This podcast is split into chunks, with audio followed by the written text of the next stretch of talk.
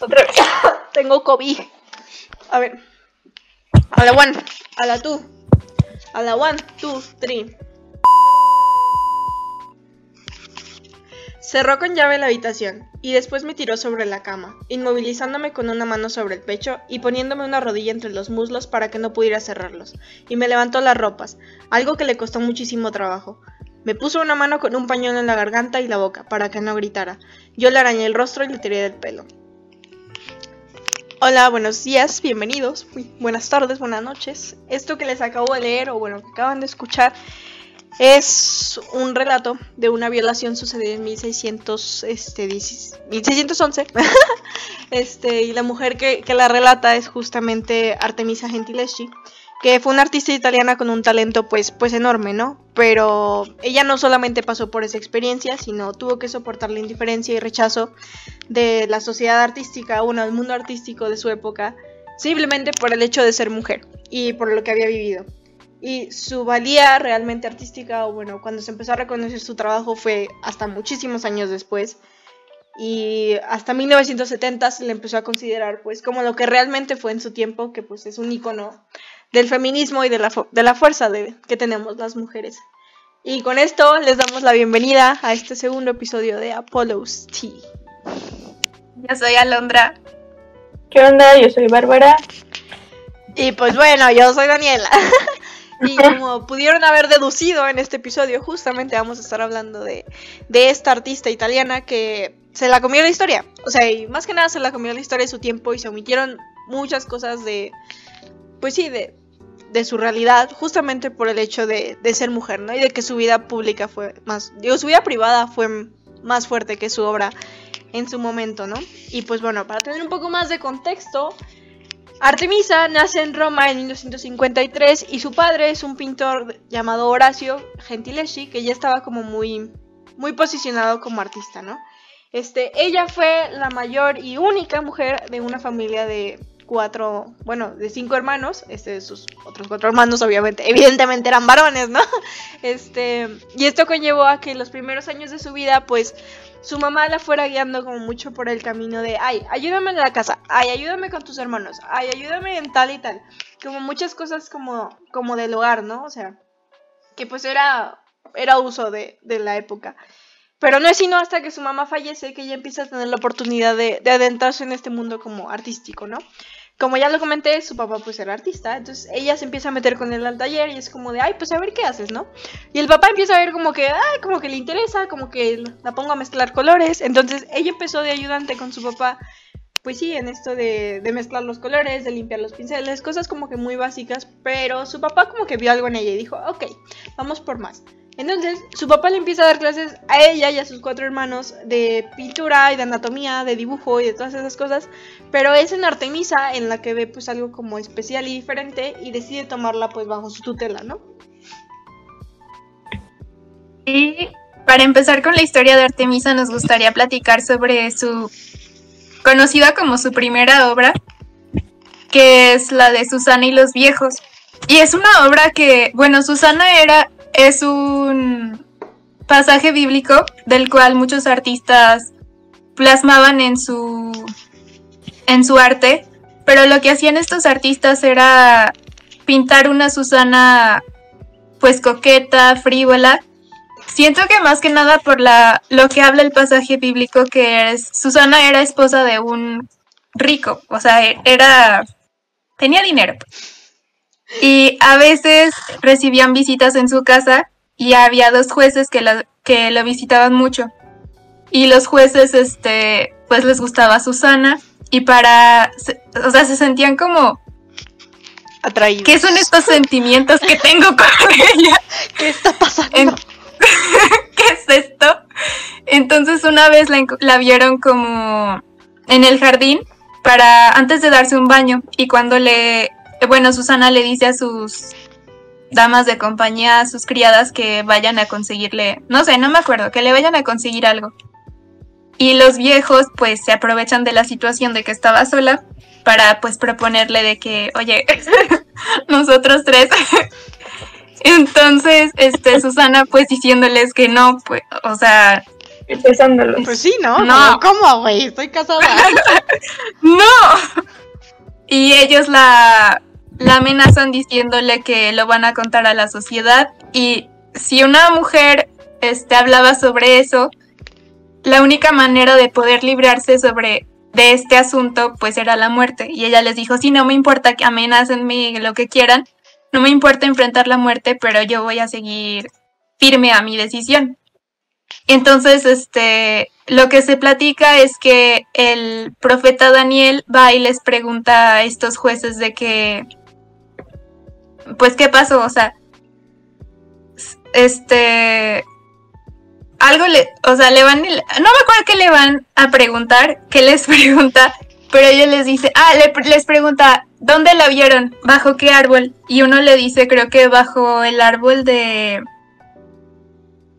No me acuerdo, pero los dos, este, dicen árboles diferentes, entonces el, profeta, el profeta Daniel pues se da cuenta de, de que están diciendo mentiras y ya los condenan.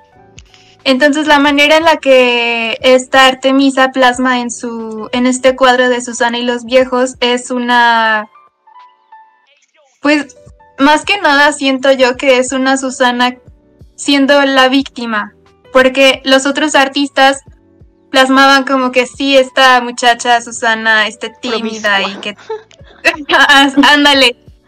Pero Susana ve como el otro lado de la moneda de que Artemisa. Pues Susana era, este, se mantenía firme a sus principios, a lo que ella creía, y esta mujer fuerte de que, o sea, no me importa lo que me vayas a hacer, me importa más mi integridad y mi, pues sí, sus principios pues sí, el decir su verdad, ¿no? Porque tengamos en cuenta que, pues, el contexto, para empezar, el contexto bíblico, pues era una época en la que las mujeres no tenían ni voz ni voto. Entonces, el hecho de que Susana, como tal, dentro del pasaje, se atreviera a decir, no, espérate, es que eso no fue lo que pasó, o sea, y no me vas a convencer de querer decir lo contrario, pues está súper fuerte, ¿no? Y luego, si nos volteamos por el lado de, pues, Artemisa, güey, tenía 17 años cuando pintó esto, Dios mío. ¿Qué te hace leer la Biblia y decir de que, güey, quiero pintar esto? O sea, y lo voy a pintar como debió de haber sido pintado. Porque sí, como mencioné. La verdadera historia. Sí, el reflejo de lo que verdaderamente pasó. Porque, pues sí, o sea, en, las otras pinturas sí se retrata como que una Susana, inclusive hasta como más sensual, ¿no? Y en esta de, Artemisa, pues no, todo lo contrario. O sea, se, le ve inclusive ofendida por la intromisión. Y la pinta como sin joyas, porque siendo Susana una mujer adinerada y todo eso, pues usualmente las mujeres adineradas en esa época las pintaban o sea, representando ese, pues que tenía los lujos que vivía y joyas y todo eso. Pero acá Artemisa la pinta como esta mujer vulnerable pero fuerte. Sí. Sí, es muy interesante cómo refleja el repudio, ¿no? Que ella sentía con esa expresión de, güey, quítate, me dan asco, o sea, y a los 17 pues años. Güey, tú bien trancas y llegan y te dicen, oye, ¿quieres un trío? Pues, güey, no. pues no. O sea, y ella con sus principios siendo una dama y casada, pues dice, oye, pues, ¿qué te pasa, no? Pero pues lo que se me hace triste es que en esa época la palabra de la mujer pues valía puro cheto, o sea, no, no le iban a creer, o sea. Ya está bien, Era algo muy triste. Pero Entonces sí está fuerte. ¿eh? Sí, o sea, eso es, justamente eso es lo interesante, que, que pues Artemisa logra, o sea, para hacer su primera obra concretada y pues final, o sea, el hecho de que logre hacer una crítica sin palabras, o sea, porque eso es lo que es esta, pues sí, primera obra, ¿no? Una crítica al, cómo se presenta a la Susana siempre versus lo que pues realmente fue lo que pasó, ¿no? Entonces, este, pues sí, para hacer una primera obra de una Artemisa de 17 años es muy fuerte y ya va demostrando un poco pues de su carácter que, que se seguirá viendo a lo largo de las cosas que le pasan en su vida. Como por ejemplo, pues sí, en ese entonces, cuando Artemisa vivía en, en, Roma, recordemos, este, pues Roma era de que el epicentro del arte, o sea, había mucha, mucho ir y venir como de, pues sí, de, de artistas, de patrocinios, o sea, Roma era el bullicio del arte. Y este, y fue así como un pintor que, pues, no nos cae muy bien, que se llama Agostino Tanzi, llega a Roma y conoce al papá de Artemisa, ¿no? Y pues el vato era bueno y el papá de Artemisa dice que, ok, yo ya estoy en un punto en el que ya no le puedo enseñar como más a mi hija, o sea, siento que no estoy explotando sus capacidades. ¿La quieres tutelar? Entonces el vato este, Agostino, dice que sí, ¿no? y le empieza a dar clases pues Artemisa, ¿no? De como de arte para seguirla potencializando, porque todo el mundo veía claramente el potencial de Artemisa. Y este, pero pues como pasa en muchas situaciones, el vato agarra confiancita y un buen día este pues viola a Artemisa, ¿no? Y pues ese, ese es un punto de su vida en el que la vida de Artemisa pues da un giro de pues sí, de, de 180 grados. En un inicio para mal, pero pues ahora se volvió como que el testimonio de, de, pues sí, de, de la fuerza femenina. Porque pues recordemos que, que, en esa época, o sea, 2600, la violencia sexual pues no era un delito contra la mujer como tal, o sea, eran cosas que pasaban. Lo que era delito era... Pues, Familia. con- sí, contra el honor familiar, justamente, o sea, el, el hacer quedar mal a una mujer frente a su familia y frente a la sociedad, ¿no? Y pues para obtener justicia a la víctima se le exigía que probar un montón de cosas, o sea, como sigue sucediendo hoy en día, de que puede que pasen las cosas, pero pues te va a costar mucho que te crean, ¿no?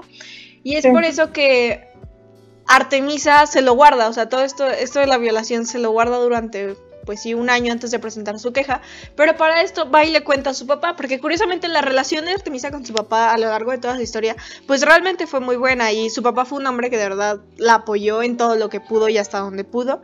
Este, entonces ella va y le dice a su papá, y aquí dato curioso que la verdad yo me quedé, o sea, pero con los ojos de plato.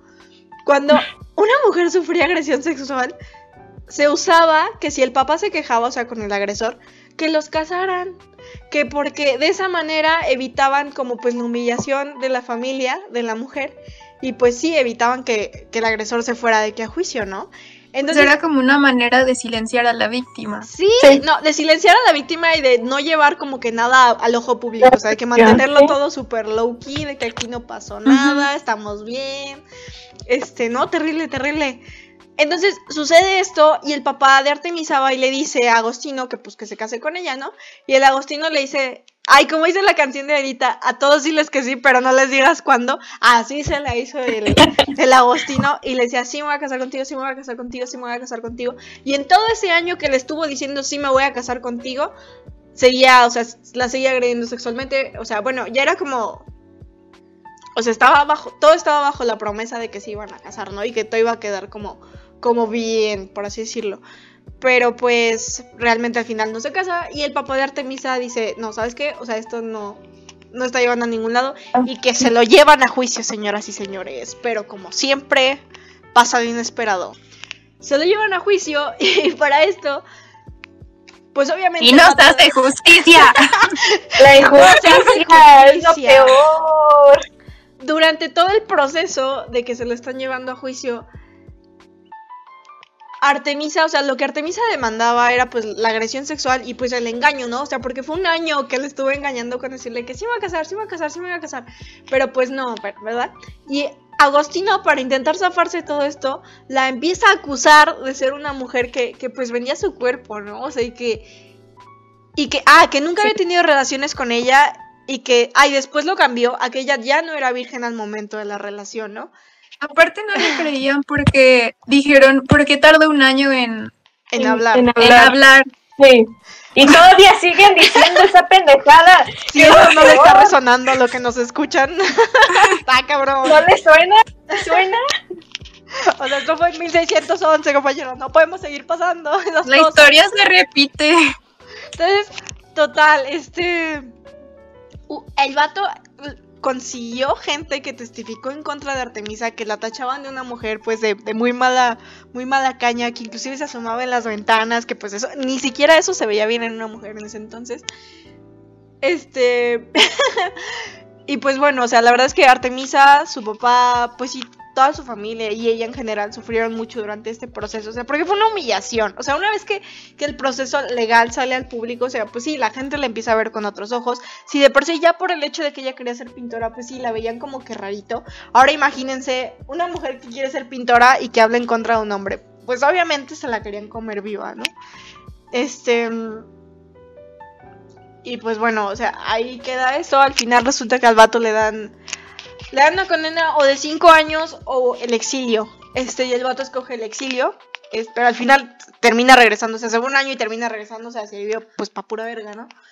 Y pues bueno, pero por eso, como el papá tenía que arreglar de todos modos la, la forma en la que veían a su familia, consigue arreglar un matrimonio para Artemisa con Pier Antonio, que resulta que también era un pintor menos conocido, pero pues ahí los casan y pues ya con eso como que terminan de enterrar el asunto, ¿no? Y pues ya Artemisa y su marido se van a Florencia como que a buscar un nuevo inicio, de que lejos de, de todo esto, este, pues sí, porque pues en realidad es que en Roma pues sí la seguía como que mucho este, este estigma de que había sido la mujer que había acusado a este otro pintor como de, de agresión sexual. Entonces, este, ya en Florencia intentan tener muchas veces muchos hijos, pero al final solo terminan teniendo una mujer. Pero eso le da la oportunidad a Artemisa como de empezar a entrar más como que en las en las escalas sociales, o sea, y como de pues sí, de hacerse amigos de, de la alta sociedad. Este entra en el círculo de un duque que se llamaba Cosme II y ahí conoce a gente como Galileo Galilei o como el sobrino del Miguel, de Miguel Ángel que ah, de hecho a él le pinta una bóveda en su casa. Y de ahí, ¡uh! O sea, su fama empieza, ¡uh! empieza a irse por arriba. Porque la verdad es que la gente se dio cuenta que pues, pues sí, era un artista que se volvió muy conocido en Florencia, ¿no? Y pues bueno, ahí Barb, Ahí va, ahí va, ahí es donde yo entro. Y entra una de las pinturas, bueno, una de las obras más famosas, que se llama Judith Deca- eh, Decapitando a Olofenes. Este, esta eh, obra fue, vaya, muy impresionante para el público y se hizo muy famosa porque es una obra muy explícita, se podría decir, reflejando ahí el odio que le tiene a, en este caso, a Holofernes o en general al hombre. Este, un- una escena muy, ¿cómo se podría decir? Muy gore. Pues Muy sí, o gore el, porque se el arte de su momento era como gore, todo, o sea, pues sí era como Sí. muy, muy oscuro, pero Muy justamente fuerte. en esta, para los que no han visto nunca esta, esta obra, se ven dos Es mujeres contra un hombre y el hombre está de que acostado en la cama y lo degollan, no sé, literalmente está Literal. degollado sobre la Pero- cama y se ve la sangre. Algo muy interesante en la psicología es de que se refleja el enojo de cómo pintó esta obra. Y eso es, y eso es, es lo que estaba comentando hace rato con las niñas que, que cómo se vería esta artista pintando sus obras con tanto enojo y, y todavía reflejándolo tan bien. Y se ve, se ve que le tiene un repudio horrible a los hombres por, después de la violación y todo lo que ha pasado, pues refleja sus sentimientos y toda esa injusticia a través de estas obras.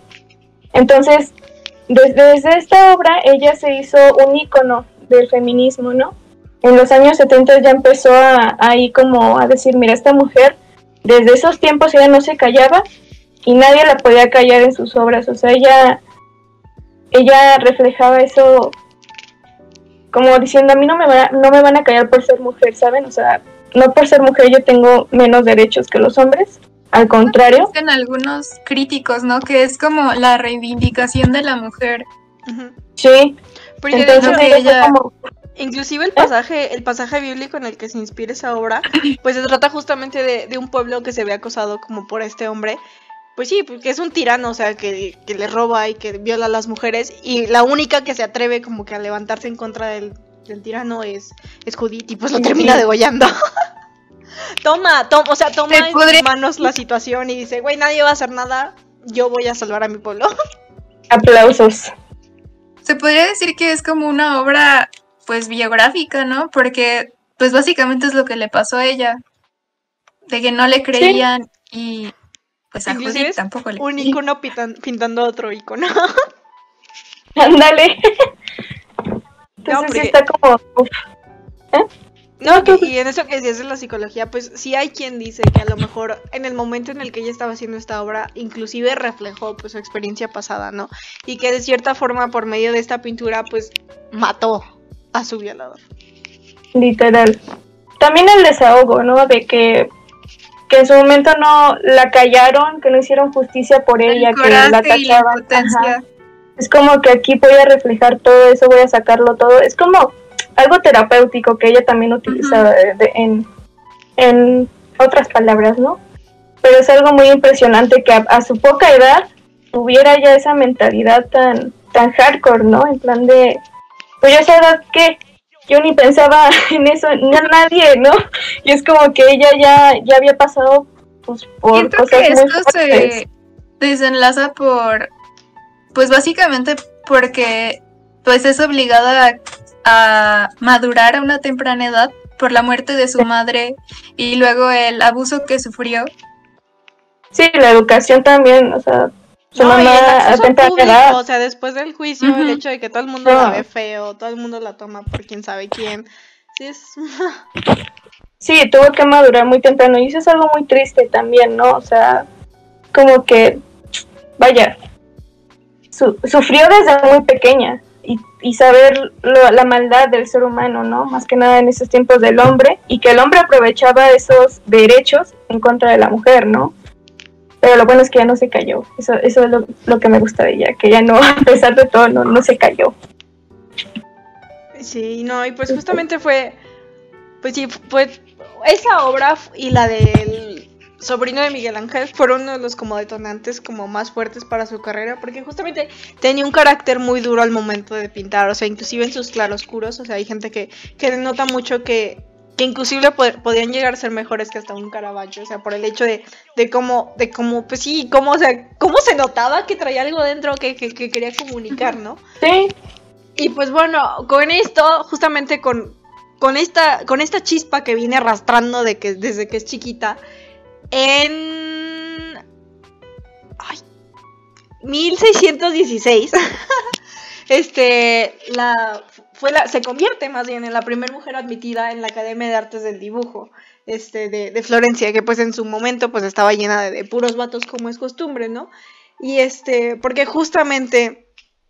O sea, a pesar de, de las personas con las que se llegó a relacionar, se convirtió en una artista como muy, muy hablada en Florencia como tal. Este, pero, pero, aquí es donde llega el marido a decirle, no, chiquita, no. Resulta que en este, mientras ella este, avanzaba, evolucionaba, se convertía en una mujer, su marido acumuló muchas deudas y pues las, ella las sí. terminó arrastrando de que, pues sí, intentando solventarlas y llegó a pedir muchos préstamos al Cosme II, que era pues eh, un duque. Eh, y pues al final todo esto terminó desgastando pues las relaciones que tenía dentro de Florencia. O sea, por culpa de un vato, amigas, otra vez, por culpa de un vato.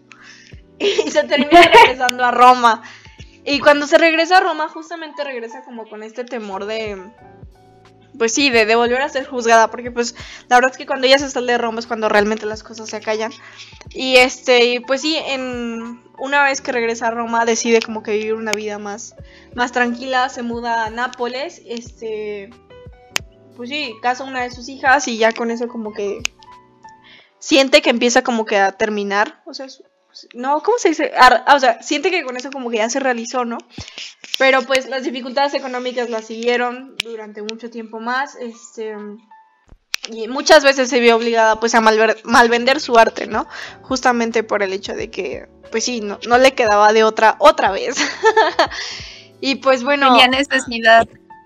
Sí. sí, este, pero pese a todo esto, o sea, pese a todo, pese a, pese a haber estado en la cima, cuando llega y le baja como que al- a su estilo de vida, lo que da coraje es que aún después de que fallece, o sea, porque en los últimos años de su vida realmente ya no hizo, pues sí, no produjo como mucha obra artística de, de gran relevancia, porque pierde como contacto con todas estas esferas sociales que estaban llenas de hombres. Este, y decide dedicarse como a cosas más, más del hogar. Pero inclusive después de su muerte en 1652 había gente que le escribía epitafios donde recordaban, o sea, que había sido infiel, Ay, que había sí. una mujer promiscua. Entonces, el hecho de que su historia privada prevaleció mucho más que su que su que su obra artística, o sea, le baja, o sea, le disminuye como que mucho, bueno, le disminuyeron mucho su trabajo artístico, nada más por el simple hecho de, de pues sí, de, de ser mujer y de De que la siguieran viendo como la víctima. Sí. Más de, de que, de que, pues sí, o sea, que la sociedad del momento, pues no tomara en cuenta a las víctimas, o sea, que, que, que toda la culpa de lo que haya pasado cayera en la mujer, o sea, y toda la culpa de las deudas cayó sobre ella, o sea, muchas, muchas cosas que no le tocaban, le tocaron vivir. Y esto hizo que, que pues sí, que su obra realmente se, se desconociera durante mucho tiempo y pues sí, que no, que realmente se le escondiera del mundo del arte porque pues era mujer, ¿no? Simplemente de ser mujer. De ser mujer y haber estado en un ambiente que pues estaban los hombres. Y siento que... O sea, Es, o sea, su historia se parece a la. Bueno, no se parece. Pero fue víctima de que es un ambiente lleno de hombres y que su obra pues no se hiciera tan reconocida. La artista que pintaba, que es conocida por sus ojos grandes, pues que básicamente, como estaba en un ambiente lleno de hombres, su esposo firmaba sus cuadros. Y cuando ella decidió hablar de que, oye, yo soy la artista, yo soy la que tiene el talento, porque veía que todos alababan a su esposo cuando eran las exposiciones y le decían, oye, qué padre cuadro, no sé qué, y ella ahí, la esposa del artista. Y cuando decidió, explotando. cuando decidió hablar sobre eso, pues nadie le creía y no le hacían caso. Y pues creo que hasta su esposo la demandó. De que a él le pertenecían las obras, Ay, no me acuerdo. Pero, o sea, siento que es similar lo que le pasó a Oye, Artemisa. qué culero, mejor no se casen. Mejor solitas. No, pues. es Ay, no. Pero, pero es muy, bueno, sí. Vaya. Todas las mujeres, eh, es que en esa época las mujeres sufrían muchísimo. O sea, por ejemplo, la que tú pusiste, el ejemplo, tú, Alondra, la explotaban. Pero les digo que, como dicen, a todas las mujeres las callaban por el simple hecho de ser mujer. O sea, su opinión valía cheto por el simple hecho de ser mujer. Y eso es algo que, qué bueno que hoy ya no, qué bueno que hoy ya no, pero en, su momento sí era algo muy triste, ¿no? Como, ¿por qué me debo de callar o por qué debo de someterme a ti por, por ser mujer? O sea, de hecho, en su primera obra, eh, ¿lo comentaste, Alondra? De, de por qué firmó con, con el apellido de la familia. Ah, firmó con el apellido de su papá. Bueno, no, de su papá. Fue su apellido, ¿no? no su nombre. El apellido de la familia, claramente. Por- porque era el uso y la costumbre, ¿no? O sea, como más, más de la familia, pero a la mujer como individuo, pues, pues sí, realmente no se le reconocía y nos costó mucho trabajo que, que nos reconocieran, ¿verdad? Pero pues, tragedias aparte, o sea, es increíble ver cómo ahora es considerada de las más notables artistas del barroco. O sea, justamente porque el talento ahí estaba, solo hacía falta apoyarlo. ¿no? Porque supo pintar y representar pues sí, más allá de, de pasajes bíblicos literales, o sea, ella, ella representaba los sentimientos, ¿no? Y sus obras como Judito, Susana, pues sí, no, son cuadros simbólicos, pues justamente de la lucha contra, contra el patriarcado. Contra la injusticia. Pues sí, ¿no? El, el- el ser mujeres que, que en el momento levantaron la voz de la forma que pudieron, o sea, porque si se fijan, aún dentro del- de la historia de Artemisa, o sea, son tres formas diferentes de levantar la voz, o sea, Susana literalmente dijo, no papitos, o sea, y se fue en contra de todos los que se Ujú. iban, o sea, que decían que sí. Este, Artemisa, pues sí, le- levantó la voz y se fue a juicio directamente, que no sirvió para mucho, pero lo hizo. Y por último, Judith, o sea, que tomó cartas en el asunto y dijo, no, chiquito, ya, no, no, otra vez no nos vas a chingar. Y se lo chingó. Entonces, me parece Sí. muy interesante ver cómo, inclusive aunque no fueron como parte literal de la historia de, de la vida de Artemisa, pues sí, ella tenía estos referentes bíblicos, o sea, que, que fue lo que terminó como que exponiendo en su obra. La importancia de que no hay que quedarse callados. La importancia O del sea- feminismo, güey. O sea, si eso no es Sí. feminismo, Entonces, ¿qué es? sí, no sé qué sea. No, sí, fue algo impactante. Pero, ay, qué injusticia por ella, ¿no? O sea, todo lo que tuvo que pasar. Pero es que esto Pues es vaya- importante que lo platiquemos porque es como la frase que dicen de que si la historia no la conoces está obligada a repetirse. Y siento que esta parte de Artemisa, pues eh, casi nadie la conoce y es como una artista olvidada. Pero qué bueno que nosotros estemos sabiendo esto para que, o sea, lo importante de no callarse, de hablar tu verdad y aunque la gente no te crea, tú mantente pues Firme. firme a tu verdad. Sí. sí es lo que está pasando hoy en día y qué bueno que, que lo metimos como tema eh, en este podcast porque pues es lo que hoy en día está pasando y que muchas, a lo mejor muchas mujeres ni siquiera conocían a esa artista. Uy, ¿no? O sea, me incluyo, yo no conocí a esta artista.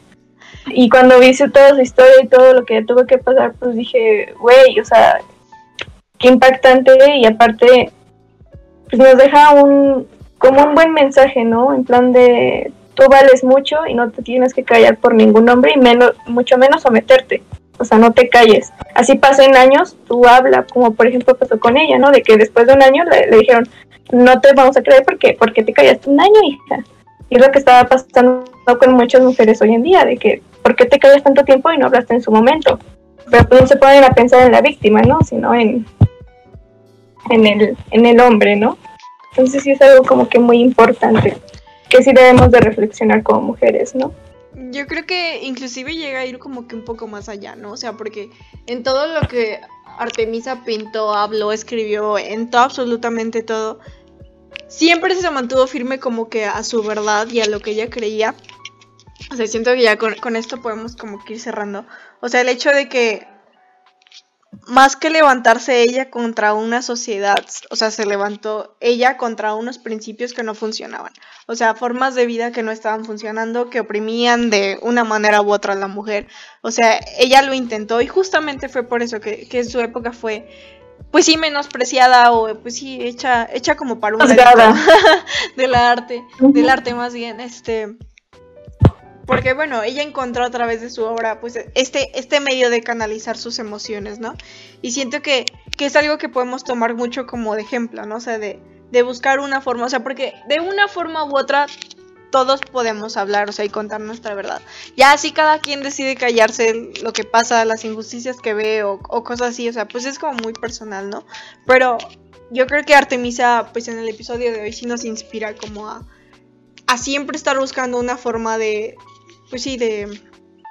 Expresarse. De expresarse, o sea, y de, de contar nuestra verdad, ¿no? Y pues bueno, con eso ya cerramos el día de hoy. Qué bonita reflexión. Obviamente, sí le echo ganas. y pues bueno, nos despedimos el día de hoy. Esperamos les haya gustado este episodio y que aprendan a decir sus verdad. No se la callen, porque puede inspirar a mucha gente más a, hacer lo mismo. Confirmo. Pues digan adiós, ojetes. Bye. Nos vemos la próxima semana.